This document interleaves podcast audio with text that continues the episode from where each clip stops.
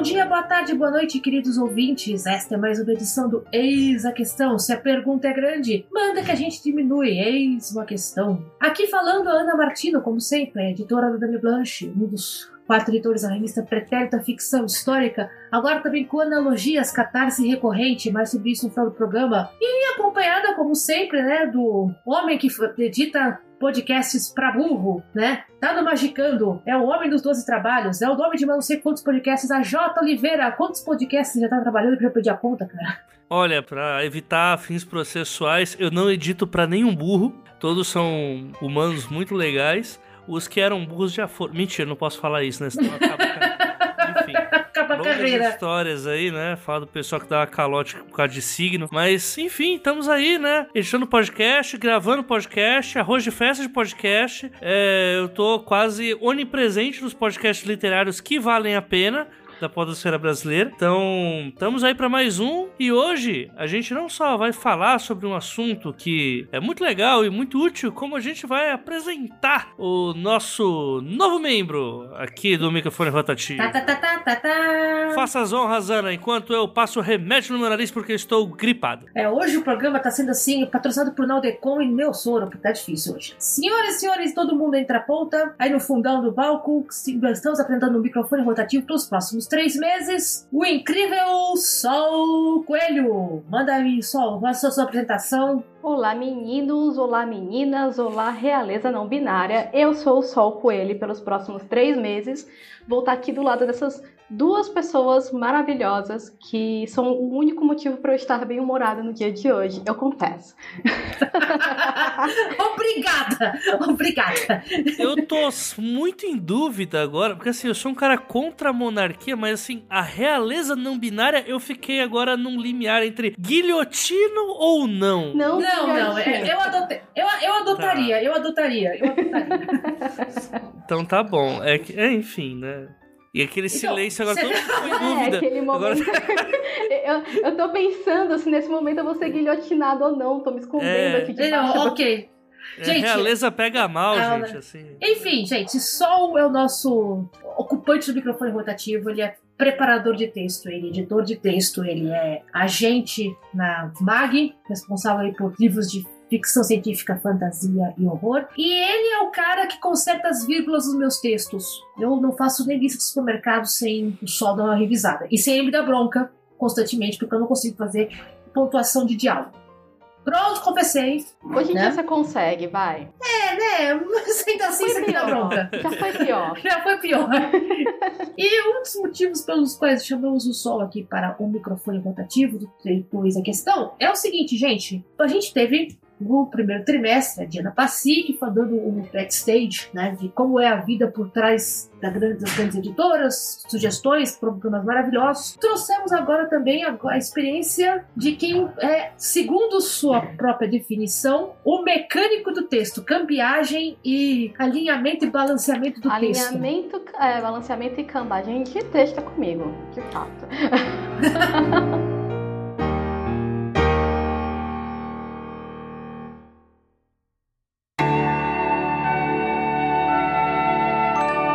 Escrever ou comer? Eis a questão.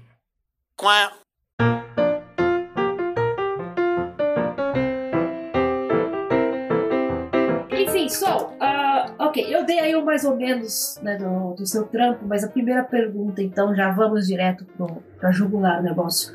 Afinal de contas, o que raios faz o preparador de textos? Sofre. Puta que pariu. Sofre! Isso sofremos, isso é um mal que atinge a todos A, aqui. a cada mas- vez que alguém faz essa pergunta, um preparador de texto tem um, um infarto. Eu só queria falar isso. Não, que não seja você ao vivo, tá bom? Isso é um gato. Como Isso seus é um gatos estão meando? Os meus gatos invadiram a gravação. Só um minuto, gente. Deixa eu fechar. Pausa bom. você que não tá entendendo. O Sol, ele é. Assim, não é que ele não é o dono dos gatos, ele, é, os gatos é que são donos dele. O Sol trabalha pra pagar o- a ração do açúcar, do bacon, do cocada. São os gatinhos. Eu gosto muito dessa instituição do gato com nome de comida. Não, inclusive o bacon é o responsável por eu conhecer o Sol. É verdade. Essa é... é uma coisa muito louca. Lá nos meus primórdios de estou é, oferecendo serviços de revisão, a, a minha isca era preciso comprar ração pro bacon. Era verdade, eu precisava comprar ração pro bacon. Então, foi isso. Botou uma foto do gato, eu entrei em contato. Escuta, você revisa romancinhos? Nunca peguei um, mas estamos aí, né? Então tá bom. Aí começa a bater papo, aí descobre que gosta dos mesmos musicais, tem mesmo senso de humor ridículo. Aí quando você vai ver, já, já, já é da família, já passa Natal, essas coisas todas assim, básicas. É assim que acontece. Mercado editorial é isso. Ou você mata a pessoa ou você vai pra família. Não tem meio termo. Ainda bem, ainda bem que eu fui, ainda bem pra família. Eu não tô com agenda pra assassinato de semana. Mas enfim, agora que a gente provavelmente algum outro preparador já teve um ataque cardíaco, você teve tempo de pensar, o que, que faz o preparador de texto? Você quer a resposta da teoria ou você quer a resposta da prática? Varia muito? Vamos lá. Na teoria, vamos falar do, do, do preparador na teoria. O preparador, em teoria, ele, tem, ele é um revisor, só que ele é o revisor que trabalha o texto no documento de texto, né? No Word ou no, no que quer que a editora mandar para o pobre coitado fazer essa edição. E o revisor, na teoria, é o cara que trabalha com o texto ou em papel, né? Última revisão, revisão de prova, ou um passinho antes, que é o texto em PDF diagramado, que já passou por uma série de etapas editoriais, né? Certo. Esse é o preparador na teoria. Na prática, o preparador costuma ser o cara que vai pegar um livro, geralmente um livro traduzido. Eu acho que preparação de texto só me foi solicitada para textos em português pela Dami Blanche. Olha aqui, né? e por autores independentes. Eu nunca peguei uma preparação de texto em português até o momento. Editoras, se vocês quiserem me mandar, eu tô aqui. Mas até o momento eu nunca peguei uma preparação de texto em português, né? Então, geralmente, o preparador é o cara que recebe o livro que passou pela mão do tradutor, a obra traduzida, e aí ele vai trabalhar questões de gramática, questões de ortografia, mas principalmente ele vai trabalhar coesão e coerência do texto, para ver se aquele texto traduzido ele é um texto que tem fluência na hora que você está lendo, né? Geralmente o texto traduzido você entende, mas ele está truncado. Uhum. É, e às vezes rola também de o tradutor não saber o que está fazendo pelo meio do caminho. Acontece. Então, idealmente, o preparador de texto deve conhecer um pouco do idioma do texto original. Nem sempre acontece também. Eita! Pois é. Até me perdi quando eu lembrei disso. Mas, Olha, se isso acontece até quando o texto é em português mesmo, né? A pessoa quer dizer X, dá uma volta e diz um Y bem feio assim, né? Enfim, é, então, preparador cuida coesão, coerência, detalhes gramaticais e ele, se é um texto traduzido, ele também vai bater o texto que é, vai olhar início e fim do parágrafo em dentro do idioma original. Geralmente a gente tem mais ou menos uma ideia de fluidez, o tradutor não, não muda muito é, esse posicionamento, a menos que fique melhor na hora da tradução. Então ele vai bater início e fim do parágrafo para ver se não pulou nada, se não esqueceu nenhuma frase. Às vezes a frase esquecida ela tá no meio do texto e aí o preparador tá lá trabalhando, né, pimpão, bonito, tomando cafezinho e pensa, hum, tá faltando alguma coisa aqui. E aí volta pro texto e realmente tem um trecho lá do meio que não foi traduzido ou que foi traduzido pela metade. Coitado do tradutor tinha 50 mil traduções para entregar também, outras coisas para fazer. Acontece. Mas em suma, o, o, pre, o preparador de texto é um revisor que é mais focado em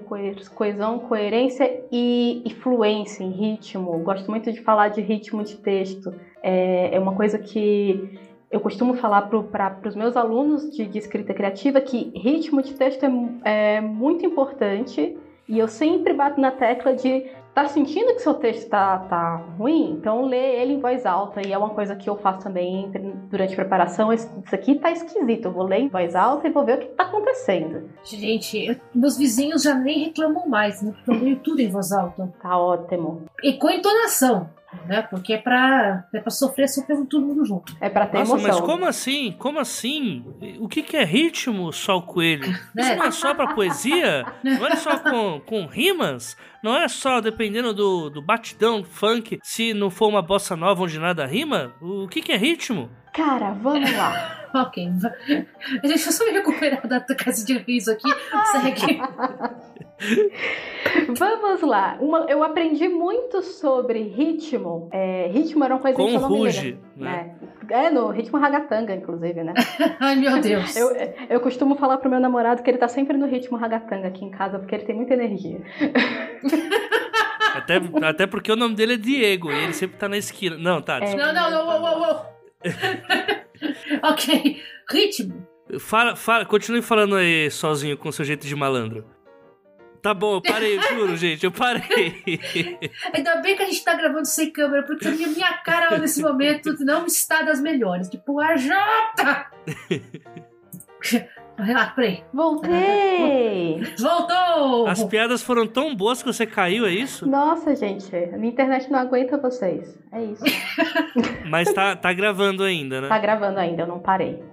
Ah, tudo bem. Então, continua, toca o som da meia-noite Tá aí. tudo tranquilo. Para, Nossa senhora!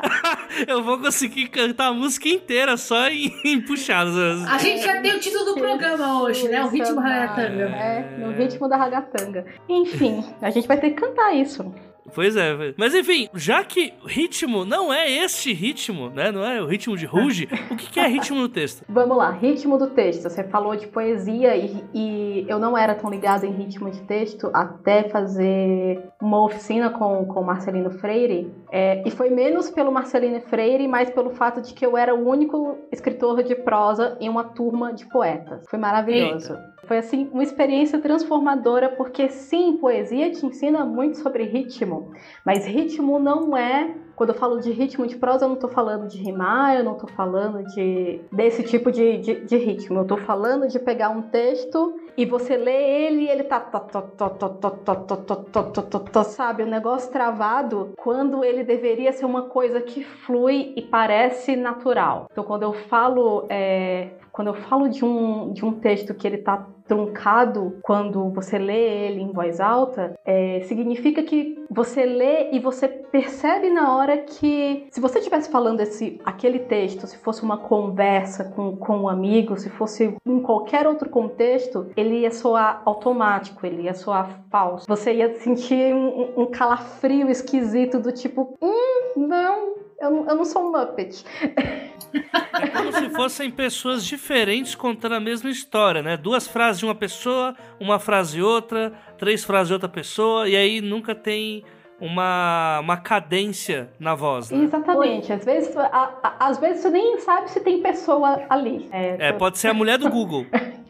Não, pronto. Ah, imaginem a Alexa ou a mulher do Google falando qualquer frase. Aquilo é um texto sem preparação. Aquilo é um texto sem ritmo. Eu penso muito no, naqueles problemas com as caixas de diálogo, em que você no final do diálogo não consegue lembrar quem era quem. De- porque as, fa- as falas são tão iguais, né? Que você não tem ideia de quem tá falando com quem. Parece que a mesma pessoa faz se digladiando com si mesma. Então é uma coisa esquisita. É, diálogo é um problemão para preparação e também é um problemão em aula de escrita criativa, porque se tem diálogo demais, às vezes você não sabe o que está rolando, você não, não tem ideia de marcador e as pessoas tendem a colocar o diálogo como travessão, tananã, travessão, tananã, e você não dá voz aos personagens. E aí tem o problema oposto, que é ter diálogo de menos. Eu tô agora com uma leitura crítica que não tem diálogos e também não é um fluxo de pensamento. É só narração pura, tudo se resolve na cabeça do, do, do, do personagem e eu tô quase gritando e saindo correndo com a melancia pendurada no pescoço. Pera, então quer dizer que às vezes o preparador acaba tendo que fazer algo a mais do que ele deveria? Puxa vida! Pô, olha só, bem-vindo ao mercado literário, a esses carinhas por trás do autor, gente. Exi- existe vida por trás do autor. Tipo, quer dizer que se você se você fizesse só aquilo que era pra você fazer e no final sai um texto ruim porque você não propôs a fazer mais do que é o que você foi contratado, esse texto ruim pode significar queimar o seu, o seu nome na praça? Para, Esse tipo de coisa? para, para um caralho. diretamente ao ponto, né? É, é, e, aí, e aí que a gente chega na questão, quando a gente está falando de preparação de texto, do texto traduzido, que eu falei que idealmente o preparador de texto é, tem que saber o idioma do texto traduzido. E aí é um ponto que eu não concordo, mas é uma prática do mercado editorial. O preparador uhum. acaba meio que retraduzindo boa parte do texto, porque ele vai ter que ler, às vezes, frase por frase, para saber se, prepara, se, o, se o tradutor está falando o que ele está falando mesmo, se ele não está transformando ovo de galinha em ovo de codorna, entendeu? E isso costuma acontecer muito, gente. Mais do que vocês imaginam. Exatamente. Tem figuras de linguagem que não se traduzem traduz, né? Tipo, a gente brinca do contrário, né? Tipo, como é que você traduz gambiarra para inglês, como por exemplo? Como que traduz gambiarra para inglês? Olha, você quer, você quer uma no meu tempo de, de tradução de cardápio? Como é que você explicava para gringo o que, que é picanha, o que, que é. Porque corte de carne americano, mesmo corte de corte brasileiro. Mas como é que você explica jambu? Bicho, não tem. Jambu, palmito, brigadeiro. Coxinha. Nota de rodapé. De nota de rodapé para tudo. Mas uma que eu me lembro muito, um colega meu contou de tradução de. Não é tradução de livro, é tradução de, de ao vivo, né? De é, uma palestra que o sujeito, não vou dar o nome porque né, não estamos aqui para para to tomar bronca, executivo, tudo chique, falando que a economia brasileira estava mais feia que encoxar a mãe no tanque. Misericórdia. Além da expressão ser extremamente grosseira para um evento daquele porte, o tradutor congelou porque, assim, uh, norte-americano não tem tanque de lavar roupa. Como é que você... americano não encoxava a mãe tanque? Porque não tem tanque. Chegamos à conclusão cara... que americano não encoxa a mãe no tanque. Mãe no é tanque. Isso. Aí como é que você explica? Como é que você explica a expressão se você não tem nem por onde começar a explicar, né? No final, o cara falou, ah, não, a situação tá muito, muito ruim. É isso, gente. É, é isso. E uma salva é de palmas para os tradutores que trabalham com transmissão simultânea, inclusive. Exatamente. Esses heróis. Esses heróis, a cabine simultânea era essa palavra. Só deixando claro que dá para substituir isso por mais feio que bater na mãe. Exato. É. Na hora mais... você fica assim, tipo, oi? Hã? Minhas expressões preferidas, mais feio que bater na mãe, mais ruim que dois de merda. Adoro essas duas. Mais ruim que dor de merda é, é, Olha, tem umas também que o contrário é o, também são clássicos da tradução, né? Por exemplo, o uso de assume como assumir. Oh, que é, tipo, tem muita gente assumindo aí coisa que não é, não era para assumir. E aí é o momento em que o preparador para, pensa, tem, tem muita gente assumindo coisas aqui. Vamos é. olhar no é. texto o que, é que tá acontecendo. Isso aqui é uma tradução, uma confissão freudiana. Opa! Gente, tradução é um problema, cara.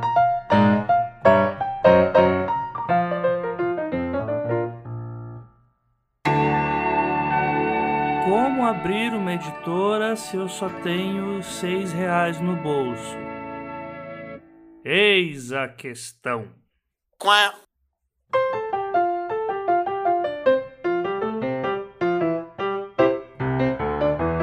Mas é muito louco você falar isso, só de que, tipo, o preparador teria que, tipo, essa obrigação, porque, ao meu, tipo, lógico, né, no melhor dos mundos, é o tradutor quem tem que se ligar nisso e o revisor, ele só vai ver essas coerências, eventuais erros.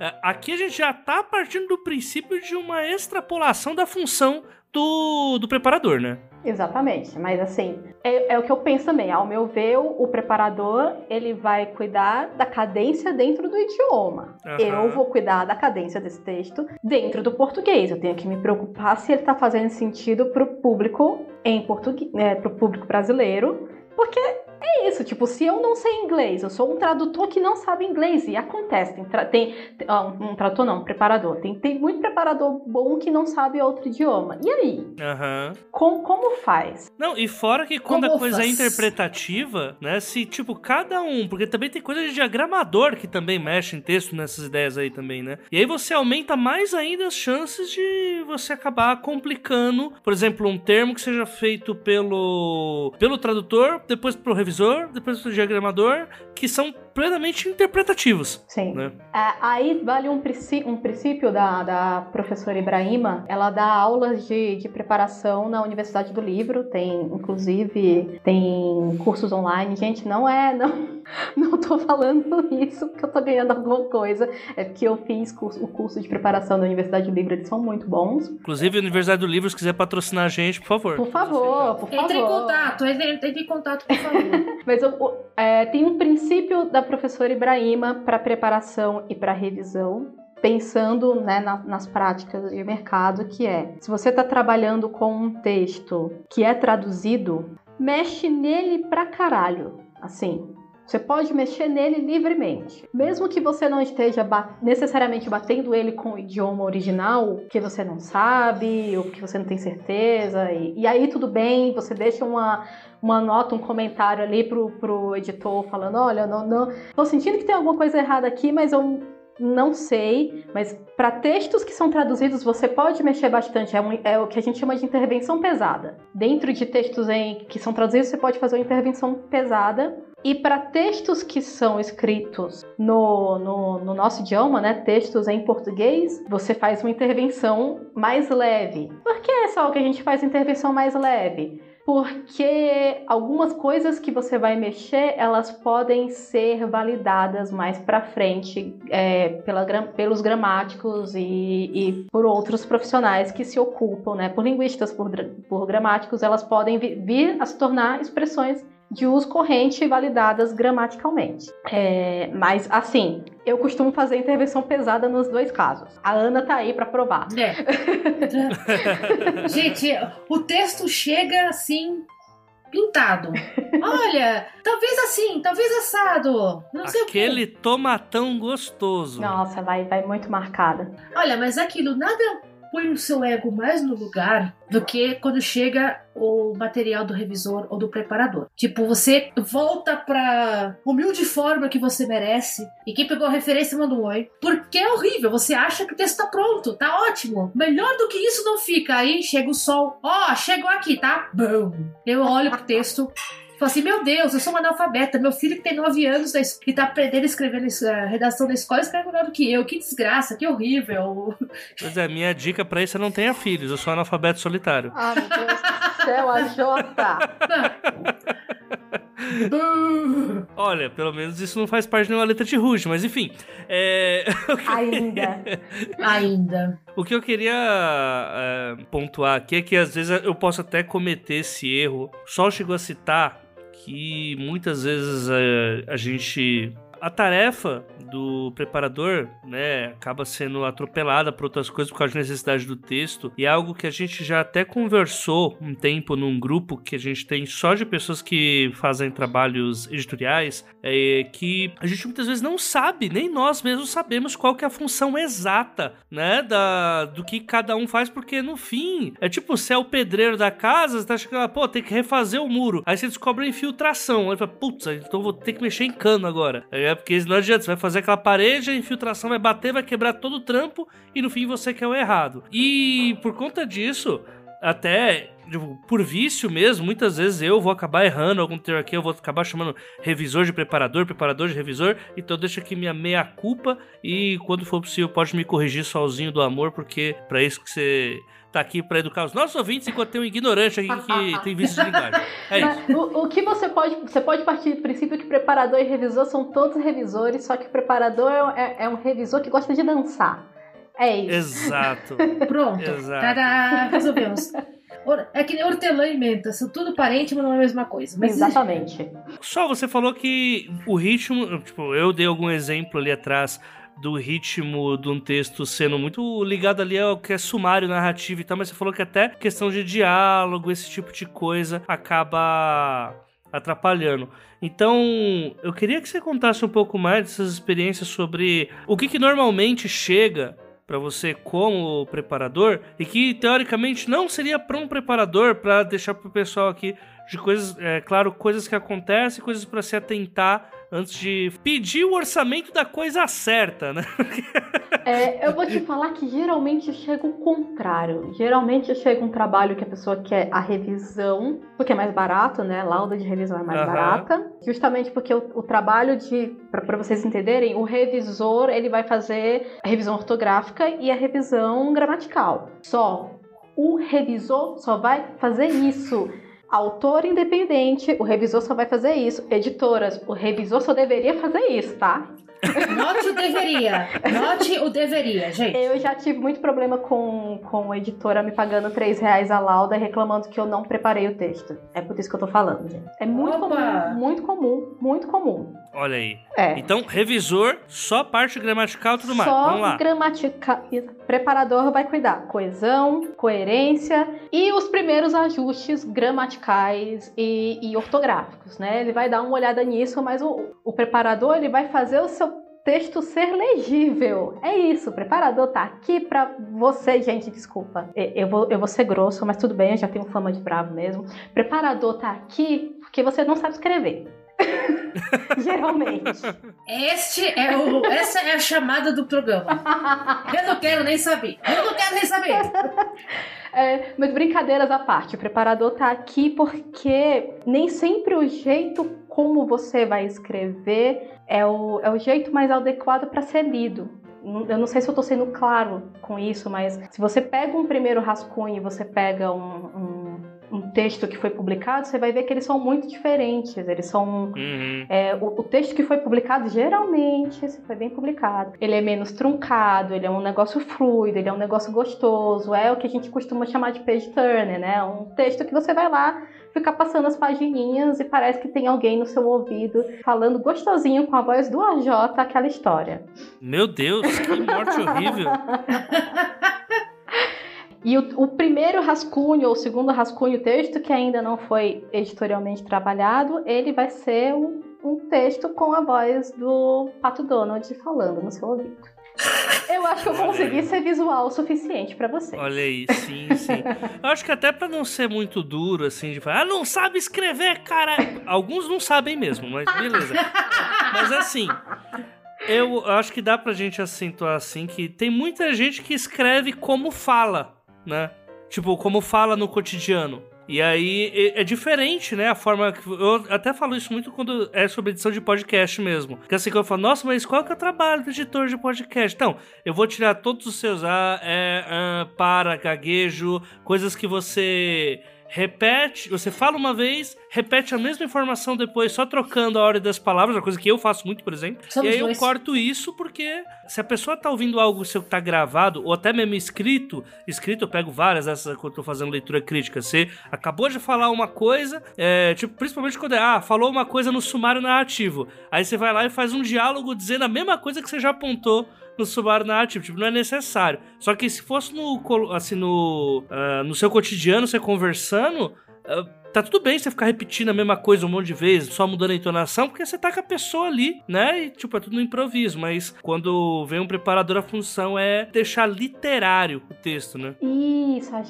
você é maravilhoso. Você é um homem muito palavroso. Nossa senhora. Casa Eu sou fluente em palavrão também. Eita. Ai, Deus do céu, mas é isso. O, o- o preparador tá lá para deixar o seu texto literário. O revisor tá lá para aparar as arestas gramaticais e ortográficas. É, essa é a grande diferença dos dois. Um vai ter um trabalho muito mais a fundo dentro do seu texto, até no sentido de dizer, olha, aqui você tá falando que a irmã encontrou com o irmão na, na estação da Sé, mas lá atrás você falou que o irmão viajou para Paris. O que que tá acontecendo? Se esse cara não voltou, assim, ele, ele brotou do nada? Porque isso acontece às vezes. Você vai escrevendo o texto, Uhum. às vezes em parte, você vai escrevendo o texto em momentos diferentes e você esquece é, o que aconteceu mais lá, na- mais, mais lá atrás, né? Principalmente se você não tem um outline muito definido, um- um- uma Olha régua de acontecimentos muito definidos. Eu não tenho. Eu falo para os meus alunos fazerem porque eu não faço e eu sempre me perco. Meus alunos continuem me ouvindo porque eu estou certo nisso. Faço o que eu digo, não faço o que eu faço. Exatamente. Eu sempre levanto exemplo, eu já levantei isso no programa anterior, o exemplo da Julia Quinn, que é uma personagem dela, a história ficou famosa, até ela tira sarro da história, que a personagem começou num livro com olho azul, depois ela foi ter olho verde, aí ela tem olho lilás. Tipo Elizabeth Taylor. E ninguém, ninguém a, a editora não pegou. Porque eram três livros diferentes. E aí, quando você vai. Quando os autores, os, os leitores foram ver, ups! Personagem tem cor de olho diferente, gente. É, é, tipo o olho do Harry, né? Nos filmes, que falam que ele tem os olhos da mãe, o Harry tem o olho meio verde, a mãe tem o olho meio, meio azul. Meio azul. Você fica, o que que tá acontecendo? É isso. É que eles não falaram da mãe de quem. Opa! Tem que ver isso. Tá, tá, tá. Ai, Deus. Ai, Deus do céu. Tem os Não. olhos da mãe do Hagrid, tá ligado? Ai, credo. Não, o, o pânico é esse, né? O personagem tá na estação da série e aí de repente vai pegar o táxi e tá na Vila Paulista em dois minutos. É um, é um problema meio sério isso também, né? Que o preparador tem que ser o, o Sherlock Holmes, né? Preparadores têm tabelas de distância, de tempo. Olha aí, ó. A gente, Olha- a gente sabe converter quilômetro para milha, milha para quilômetro. É, é maravilhoso o trabalho de, de preparador. Tem o texto, eu não lembro agora de, de quem é. Eu posso procurar depois, passar para a Jota deixar aqui nos links, que fala que ser preparador deveria entrar na, na CID, porque você realmente vira um, um cara obsessivo com detalhes. Você realmente vai procurar se tal coisa aconteceu em, tão em tal ano, se é um acontecimento histórico que entra, na- entra ali na narrativa. Você vai realmente procurar se tal cidade existe em tal lugar. E já cansei de abrir. Acho que muito nos textos da Ana que, que rolam, rolam na Eita. Inglaterra, rolam em Londres, eu tenho que abrir o Google Maps e ver. Tá, essa pessoa estava aqui, ela veio pra cá. be- Ok, beleza, tá fazendo sentido. Mas pelo menos eu costumo mandar junto um mapinha. Olha, tem- tem- é mais ou menos assim. Eu monto um Google Maps, né? Tipo, olha, mas pelo menos eu sei o que eu tô fazendo. É, a, a- a Ana tem a vantagem de, de- de ter- já ter estado presencialmente no lugar, né? Mas já, já abriu o quê? Página de foi basco ou foi o, foi o outro idioma, Ana, que eu tive que abrir lá também pra ficar verificando? Ah, com certeza deve ter. Eu, eu, eu, eu e minha mania de colocar idiomas esdrúxulos e não tenho a menor vergonha disso, mas eu pesquiso antes. Mas uma coisa que me deixa preocupada quando chega texto pra mim é quando eu leio e eu falo, ok. Isso aqui não aconteceu, bicho. Por- não porque, tipo, tem um dragão mágico, né? Ou mas porque, ah, tá. Tá, você chegou da parada inglesa em Guaianazes em cinco minutos. Porra, você não, morou, você não mora em São Paulo mesmo. Nem de helicóptero você chega em cinco minutos. Quanto mais de carro. Esse tipo de, esse tipo de detalhe ridículo que passa, né? Que o preparador sempre pega. Ou deveria pegar, pelo menos. Ah, eu adoro os deveria, porque tem muito deveria envolvido nessa profissão, gente. É maravilhoso. Sim, é, gente, é, é- é com muito, é com muito asteriscos. Como fala o, o meu sobrinho, muito asterísticos, né? Que né? Muito asterísticos, né? Na, na confusão.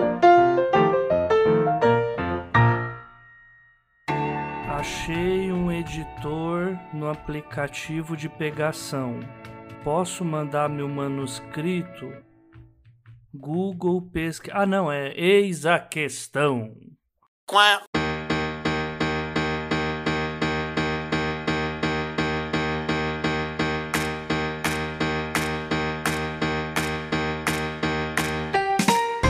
sofrer tudo isso e ter, ter que ter CID, né, registro de doenças, se existe uma escola para preparação de textos? Existe uma cadeira da faculdade? Ou é curso livre? Ou é tipo, ah, eu gosto de sofrer para saber quant- quantos quilômetros tem numa milha, então decidi tra trabalhar com esse tipo de coisa? Vamos lá, vou falar da minha trajetória, gente, para explicar. Minha graduação é administração de empresas, eu sei, tudo bem, acontece, as pessoas erram. É, Sem comentários. as pessoas erram. Beleza. A minha pós-graduação é em editoração. Eu fiz pela, pela Casa Educação, aqui em São Paulo. Mas quando eu comecei a pensar em trabalhar nessa área, né, e, não, e foi menos pensar em trabalhar em mais sou escritor e eu quero entender o que estou escrevendo para ver se estou fazendo direito. A primeira coisa que eu fiz foi um curso muito básico de comunicação escrita no SESC, no SESC da Lapa, também em São Paulo. É, gostei, achei legal, aí fiz a pós, quando eu comecei a minha pós também, foi no, no, no pensamento, sou escritor, só quero entender o mercado, e aí eu descobri que existia alguém que lia os textos e opinava sobre eles, existiam nomes para isso, né, que é o editor, e eu pensei, é isso. Eu não sabia esse tempo todo que era isso que eu queria ser, mas é isso, né? O chamado divino. É o chamado divino. né? Nu- Nunca mais quis saber de escrever como profissão depois que eu descobri que queria ser editor. E aí, a gente tem alguns cursos livres também. Eu não posso falar do ponto de vista de pessoas que fazem letras, mas em geral, dentro das editoras, as pessoas do, das equipes editoriais que trabalham com, com revisão e com preparação são migraram do curso de letras, né? Então, eu imagino, se você ouvinte é estudante de letras, diga se eu estou certo ou se estou errado, mas eu imagino que seja um facilitador é, nesse quesito. Mas a gente tem hoje em formato online, a gente tem a, a Universidade do Livro, a gente tem LabPub, a gente tem um monte de lugares em que você pode se formar enquanto preparador de textos e enquanto revisor de textos. Mas é um caminho trabalhoso, viu, gente? Eu tenho aqui, olhando agora rapidamente para minha estante, eu tenho três tipos de gramática dois tesauros, são dicionários analógicos, são dicionários de ideias afins. Para quem, quem não sabe o que é um tesauros, é, é o que Não é um- é o meu, não é é o meu melhor amigo, não é um dinossauro, é o meu melhor amigo para evitar o, o uso da mesma palavra, do mesmo adjetivo o tempo todo. Você olha no. O- outras definições para fantasma existem, aos milhares, por exemplo. é, mas é, é um caminhozinho trabalhoso, mas assim, recomendo. Recomendo pra caralho, gente. Não, não, não vou mentir, recomendo pra caralho. Eu gosto, assim, eu, eu gosto muito do que eu faço como preparador, como revisor, como editor e todas as outras, todos os outros o que eu tenho no, no mercado editorial no momento. Mas tem que gostar mesmo, né? Tem que gostar, você tem. Sabe, sabe aquela máxima, autor, de que você tem que ler? Se você é editor, tem que ler muito mais. Muito mais. Mas assim, muito mais. Só, só tem uma, um, um problema, e esse é um problema que os meus professores falavam durante o MBA, e eu pensava, ah, balela, vocês estão brincando comigo. Mas não é, é real. Você acaba lendo muito mais textos do trabalho do que por, por diversão, por hobby. Exato. É, se eu, eu, acho, eu lembro no ano passado, ah, faz a lista dos 20 livros que você mais leu. Eu até faço, mas nenhum deles foi publicado até o momento. É, eu até faço, mas deixa eles lançarem primeiro. É, eu, te- eu tenho um contrato que eu fui assinado, né, gente? Exatamente. Ah, quer dizer, que nem editor, cara. Se você vai começar a. Ah, não, eu quero, eu quero começar a editar livros, eu quero abrir minha própria editora. Sinto informar que você vai ler, como a gente mencionou no programa anterior, muita coisa e nem sempre aquilo que você gostaria de ler. Uhum, Nossa, sim. Sim. Né? é. Lógico que às vezes tem suas vantagens, né? Igual eu fiz a leitura beta do livro do Jim que vai lançar ainda. Eu não podia falar até o momento em que anunciou. Quando anunciou, eu tô aqui, gente! Eu li esse livro! é perfeito! Eu faço muito isso com os livros da, da, da DB, né, Ana? Nossa, eu fico me segurando Nossa. até o momento em que elas anunciam que vai sair. Eu. Ah! Eu preparei! Leiam! Tem guia de sapatênis! Olha, inclusive eu e Sol trabalhamos em conjunto aí, sem saber, em um dos livros da DB, né? Que é o Oceanic do Oceanic. Watson. Sim, É. nossa. Sim. Eu fiquei assim também. Ah! O AJ fez a leitura, foi, fez leitura comentada e Sol fez a preparação do Oceanic. Aliás, Valdson, oi, eu sei que você ouve o programa, Olha aí. né? E é uma das coisas que eu fico muito animada quando a, a Jay pô, foi- mandou material pra mim pra fazer um, como nada tão romântico quanto no mundo. Ah, o Sol mandava assim, gente. Eu quero espalhar a história, é nome, espalhar o nome assim pra tudo quanto é canto. E de sapatênis, Gente? Gente, matando zumbis. Pra vocês entenderem, vocês vão passar três meses comigo. Eu gosto muito de gays fazendo alguma coisa. Então, gays de sapatênis, gays voando em espadas. É comigo. É, só o Coelho foi o responsável por, pra, pra gente até assistir The Untamed. Vulgo, Exato. os gays voando em espadas. Agora eu não posso, não posso ver na, na- passando na tele que assim, olha só, você já viu essa fanart? Pois Gente, é. gente, ontem eu tava falando com. é, atualmente eu tô trabalhando em uma editora. E ontem eu tava falando com a diretora de contratos dessa editora, é, explicando pra ela o que era Xianxia, o que era Wuxia, que, que é, né, fantasia chinesa. E explicando o que eram os gays chineses voando em espadas, e ela adorou. Enfim, um profissional sério. Olha, eu não posso falar nada, cara. Eu passei o fim de semana explicando o que, que era o Eurovision. Tipo, é, gays, é, falando em gays fazendo coisas, é o Gay Olympics. É um festival de música que quanto mais extravagante, melhor. E, tá, mas você ganha prêmio com isso? Cara, você não imagina o quanto. Então, Pois é. eu passo explicando, explicando as regras básicas do festival de música num país que nem, nem, nem, É. nem conhece. Então, normal, né? Só eu vou perguntar uma coisa pra você. Qual foi a coisa mais estranha que você teve que pesquisar pra preparar um livro? Se for falar que é um dos meus idiomas estranhos, eu vou ficar muito orgulhosa. Olha, mas foram seus idiomas estranhos. Eu já tive que ol- olhar corso e basco. pra- Eu já tive que olhar a estrutura de corso e de basco pra poder ver se tava ok. Assim, eu sabia que tava ok, mas eu tinha que ver se tava ok mesmo, né? Você não ia dormir sem isso. Eu não ia né? dormir sem isso. Não, não, não ia conseguir. É, eu acho que eu ainda não peguei a coisa super esquisita TM que todo preparador deve pegar em algum momento. Eu tô esperando por ela. Eu tenho uma aluna que, que ela trabalha com, com Ghost e com copywriting e ela tá falando que tá esperando o momento que tem que escrever o, o texto do coach quântico. Mirella, beijo. Não vai chegar esse dia. Caraca! Reprograma o seu DNA em JavaScript, tá ligado? Pra pegar 5G. Então, eu também tô esperando pelo momento que eu vou, eu vou fazer a pesquisa do preparador TM pensar, ok, eu cheguei no fim do poço. Tô esperando, por favor, me surpreendam. Olha, Ou eu não, posso- né? Olha, eu- como eu já falei, eu já tive que traduzir, explicar o que, que era jambu e palmito. Então, fora isso, eu espero sinceramente que você não precise jamais ter que explicar cortes de carne, né? Porque Eu também é espero. surreal. É surreal demais. Até, pra, pra- até pro meu gosto, né? É sério que eu vou ser a pessoa que pegou os casos mais bizarros aqui do nosso trio? É claro, Jota.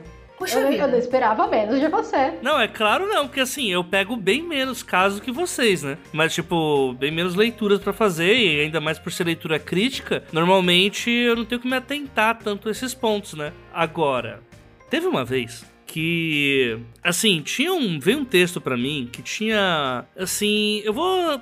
Duas palavras: magia do caos. Ó Deus. Amo! Magicando, beijo! Exatamente. Não, e foi bem na época que eu tinha. que eu tinha, eu tinha gravado um Mundo Freak. E eu nem tinha ainda. Eu nem tava editando o Magicano ainda, não era um job meu e tal.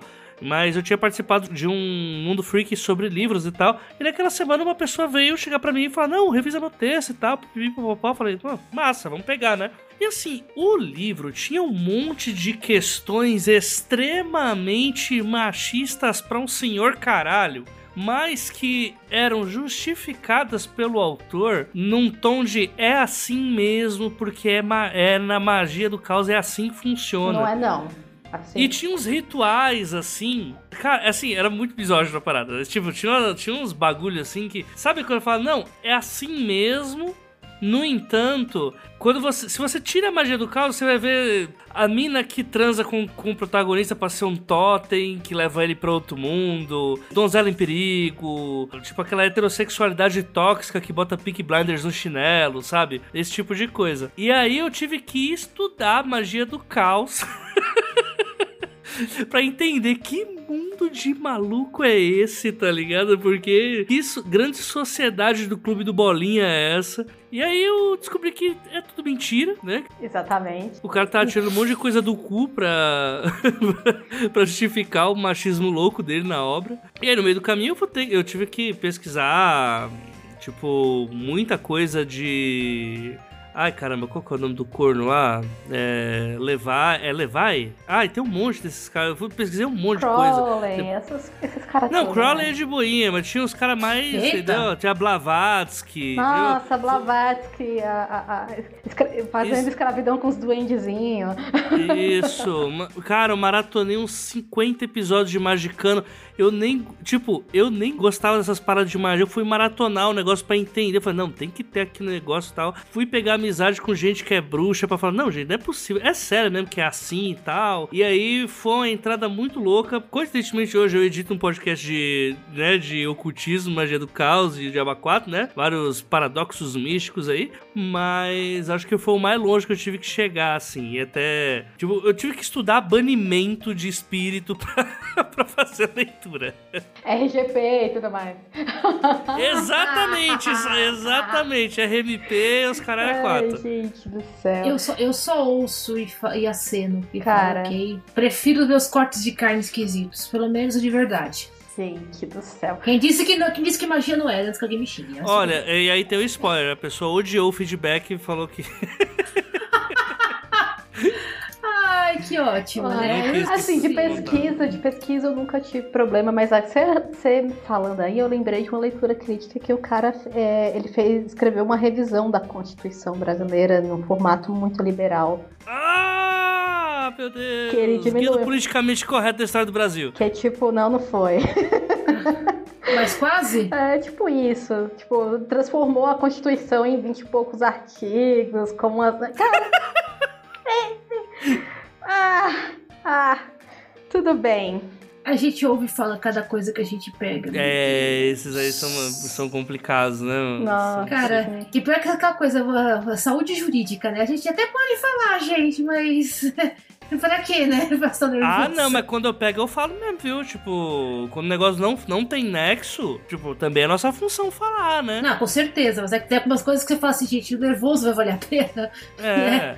Uma vez eu peguei um texto que tinha muito sobre. é que, na verdade, é um tema bem recorrente que eu pego. Muito texto que vai falar, não, vou fazer uma fantasia no Brasil. E Aí é. Tolkien com cangaço. Aí, beleza, né? Só que aí, tipo, aquela ideia. Não vou romantizar o cangaço, vamos falar o cangaço como ele realmente é. E, foi... e aí cria uma sociedade que não tem a falta do Estado que tinha na época do cangaço e tal. Cria, tipo, um lado totalmente dark, assim, tá ligado? Como se os cangaceiros fossem seguidores de Sauron. E aí, tipo, fica, amigo. Aí você fica, ok, cara, vai- volta três casas, pega alguns Pega esses livrinhos aqui. aqui. É, tem, existe. Então, gente. tipo, Esse é o, traba esse é o trabalho do, do preparador também, às vezes, não dá vontade de fazer, olha, querido, aqui está uma bibliografia, né? já básica. fez isso. Já fez. né? Já fez? Já Aqui fez. está a bibliografia básica, aqui está complementar. Se você tiver alguma dúvida, você entra em contato. Agora vai reescrever essa bosta. É, tipo isso, tipo isso. E não é por mal, né? Porque senão, se esse texto vê a luz do dia, ele vai ser achincalhado, né? Exatamente. Mas assim, voltando pra pergunta, Jota, em geral, o que eu recebo é texto que precisa de uma preparação e a pessoa tá pedindo uma revisão. E aí você tem que. Você ba- bate o olho e pensa. Hum, não. Quando até o e-mail já vem mal escrito. né? Nossa, assim, quando até o e-mail já vem mais escrito, eu já, eu já falo que tô com a agenda cheia. Mentira. Não. Mentira, porém. Mentira, porém, pode ser verdade. E aí, hoje em dia, é, que eu pego bastante leitura crítica também, eu costumo falar: olha, o texto tá assim, a narrativa tá fazendo sentido, tá tudo ok. É, entre mortos e fe- feridos estamos todos vivos. Você precisa de um preparador. É, Uhum. Tá precisando de ritmo. Em alguns raros casos, eu odeio esses momentos na minha vida, mas eles acontecem e eu chego pra pessoa e falo: não tenho nada pra reclamar do seu texto, exceto Nossa. essas pequenas mudanças aqui de narrativa. Eu já falei isso pra Ana uma vez, gente. Uma vez. Uma vez. Eu me surpreendo porque é raro. É realmente raro você pegar o texto já prontinho, né? Sim. Ela falou isso uma vez e ela mudou três vírgulas. Ai, Deus do céu, foi isso. Eu falei uma vez. Eu guardo esse texto assim, tipo, até hoje. Ah, ah, mas ninguém. Mas a, a editora não quis comprar. Mas o som gostou tanto. o som não tinha uma queixa. É o argumento, né? Ah, ah, vou fazer de fazer alterações. O meu preparador disse que não tinha achado esse texto O excelente. meu preparador gostou. Às vezes você precisa ter uns ataques de pelanca. Ai. Exatamente. Mas é isso, geralmente o que acontece é o caminho inverso, né? Não... É, é raro chegar a uma preparação que ela precisa ser outra coisa, porque aí, tipo, já partindo do, do princípio que eu tô trabalhando um livro em português, a primeira coisa tem que ser mesmo a, a preparação, né? Uhum. É, e aí, quando as pessoas me pedem algum tipo de orçamento, falam: Ah, eu tô com um texto aqui e ele precisa passar por um processo editorial, é, e eu queria saber o que, que você faz e quanto que é o preço de cada um dos serviços. A primeira coisa que eu falo é: Ó, antes de tudo, é, contrata uma leitura crítica, recebe seu relatório de leitura crítica, Porque Exato. aí você vai. Só nele você vai ter tanta coisa para mudar no seu texto que aí você já vai entregar ele um, um pouquinho melhor acabado pro preparador ou pro revisor se você não quiser. Só não posso pagar um preparador. Entrega na mão do revisor bom. Que, que ele pelo menos vai deixar as vírgulas no lugar, vai deixar bonitinho o cabelinho lá lambidinho do seu texto, né? Com gel. pelo menos isso.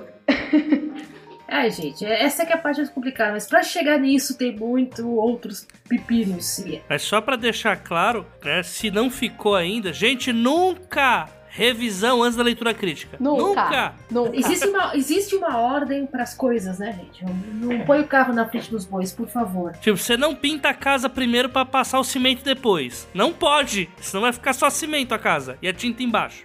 É isso. E vai gastar dinheiro à toa. Pior é isso, porque vai ter que fazer duas vezes. Porque não é de todo. Não, pior, vai quebrar tudo e fazer de novo, né? Porque já não adianta mais nada, né? Eis aí o problema.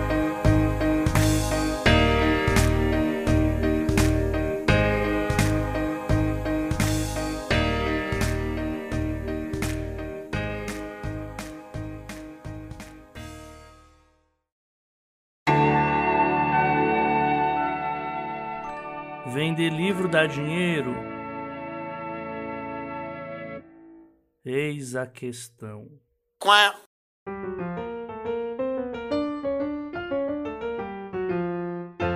Gente, acho que com isso arredondamos e finalizamos. Arredondamos e finalizamos. Então é isso, gente. Sol Coelho, e aqui nosso microfone rotativo. Sol, agora é o momento do programa em que a gente pede pra pessoa vender o peixe. Então, onde as pessoas te acham nas redes, como elas te contratam, é, se tá querendo, assim, anunciar o gato, o OnlyFans do gato, a gente tá aceitando. Manda ver, é que Olha, o pessoas te o acham. OnlyFans do Cocada seria maravilhoso, gente. Se Ah, vocês não me propaganda, viu? seguirem por nenhum outro motivo, me sigam por causa do Cocada. É, ele é maravilhoso.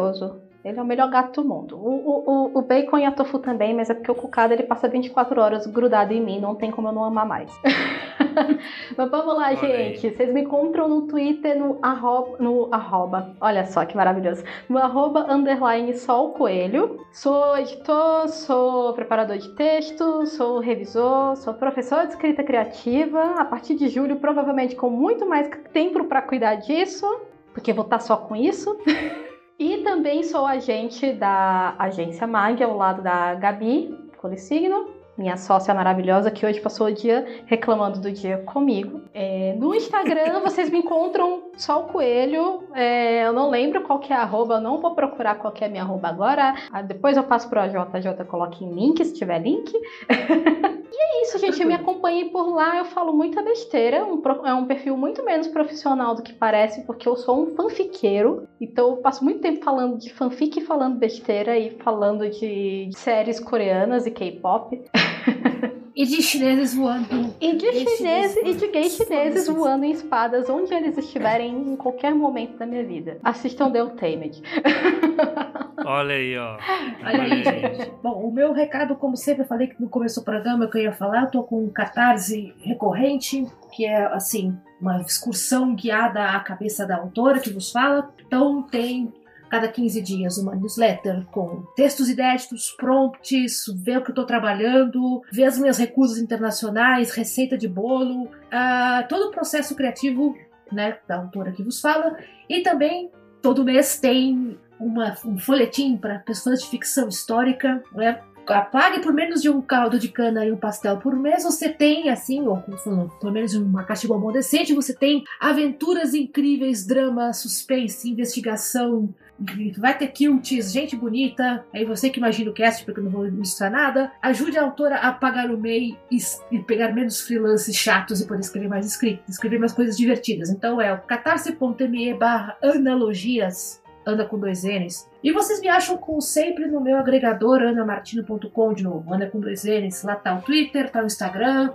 Dá um link para essa pro Catarse. Vocês me acham aí facilmente no país Twitter reclamando provavelmente da CPI e sendo uma pessoa simpática, porque, né, sigo o- o- os preceitos de Bill e Ted e sou uma pessoa excelente. A Jota, onde as pessoas te acham? Como de costume? Na valeta mais próxima. Mentira, não, não. é. não, não. Mas Ai, é o seguinte, ultimamente, né, o que, que eu faço? Eu edito podcast, eu faço leitura crítica e eu não tenho tempo para fazer mais nada disso. Então eu tô com minha agenda fechada até pelo menos segundo semestre.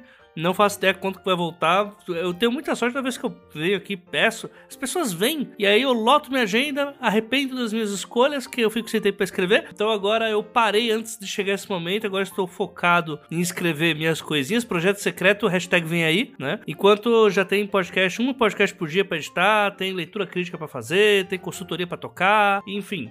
Tem coisa pra caramba fazendo e tô... hoje o meu único pedido para todos é contribuam lá no catarse.me barra 12 trabalhos ou no padrim.com.br barra 12 trabalhos, porque é lá que eu pago minhas contas. Se não tiver lá, aí eu tenho que fazer mais trabalho ainda e aí não dá tempo nem de gravar e nem de editar o 12 trabalhos e o eis a questão. Então é isso que tá garantindo. Se você não tá conseguindo ir na feira, não importa, o dinheiro aqui é para você ajudar. É o preço de um pastel e um caldo de cana. Então, quando você estiver comendo seu pastel e caldo de cana na feira, ou se você estiver comprado na feira e vai comer em casa, porque não pode ficar aglomerando, fala, vou comprar um pro AJ. Aí vai lá e deposita o dinheiro lá no Catarse. Ou se não, me manda mensagem, manda um pix que eu também aceito. Aí não dá nem o dinheiro pros caras. Por último aí, marcas que. Não, marcas é foda, né? Tipo, eu sigo aí no sonho, né? Do que agora eu sou um garoto que mora num apartamento, né? Sou um, uma pessoa solitária no meio da pandemia agora. Estou na campanha aí pra marcas canis de Ponsky. Mandem Ponskys pra mim. Eu quero um cachorrinho pra mim. Já que eu vou adotar um gato, eu quero também ter um cachorro. O sonho do Ponsky do AJ. Então, marcas é, canis, me mandem um Ponsky. agora. Me mandem um Ponsky. É um mini Husky só. Ah, É fofo. É fofo. Eu quero também mandar pra mim. E é perfeito pro meu apezinho de dois cômodos. Então, assim, eu vou adotar um bichano e eu quero também um Ponsky, porque é o sonho do Ponsky. O sonho do Ponsky de AJ. Então, ainda que eu duvide que as marcas mandarão, fica aí o pedido. Se você escuta aqui o Dois Trabalhos, é dono de Ponskys, aceito doações de Ponskys.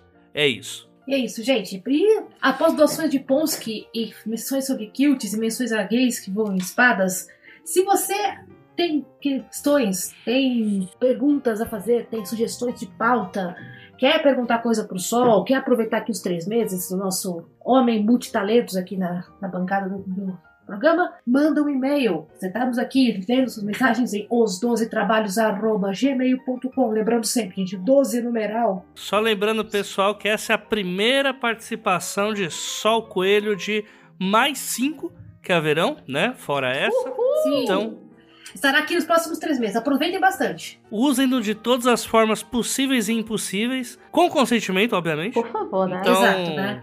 Né? Sempre bom ter o consentimento pra não vir umas buchas aí que é foda, né? É, Só. pelo amor de Deus.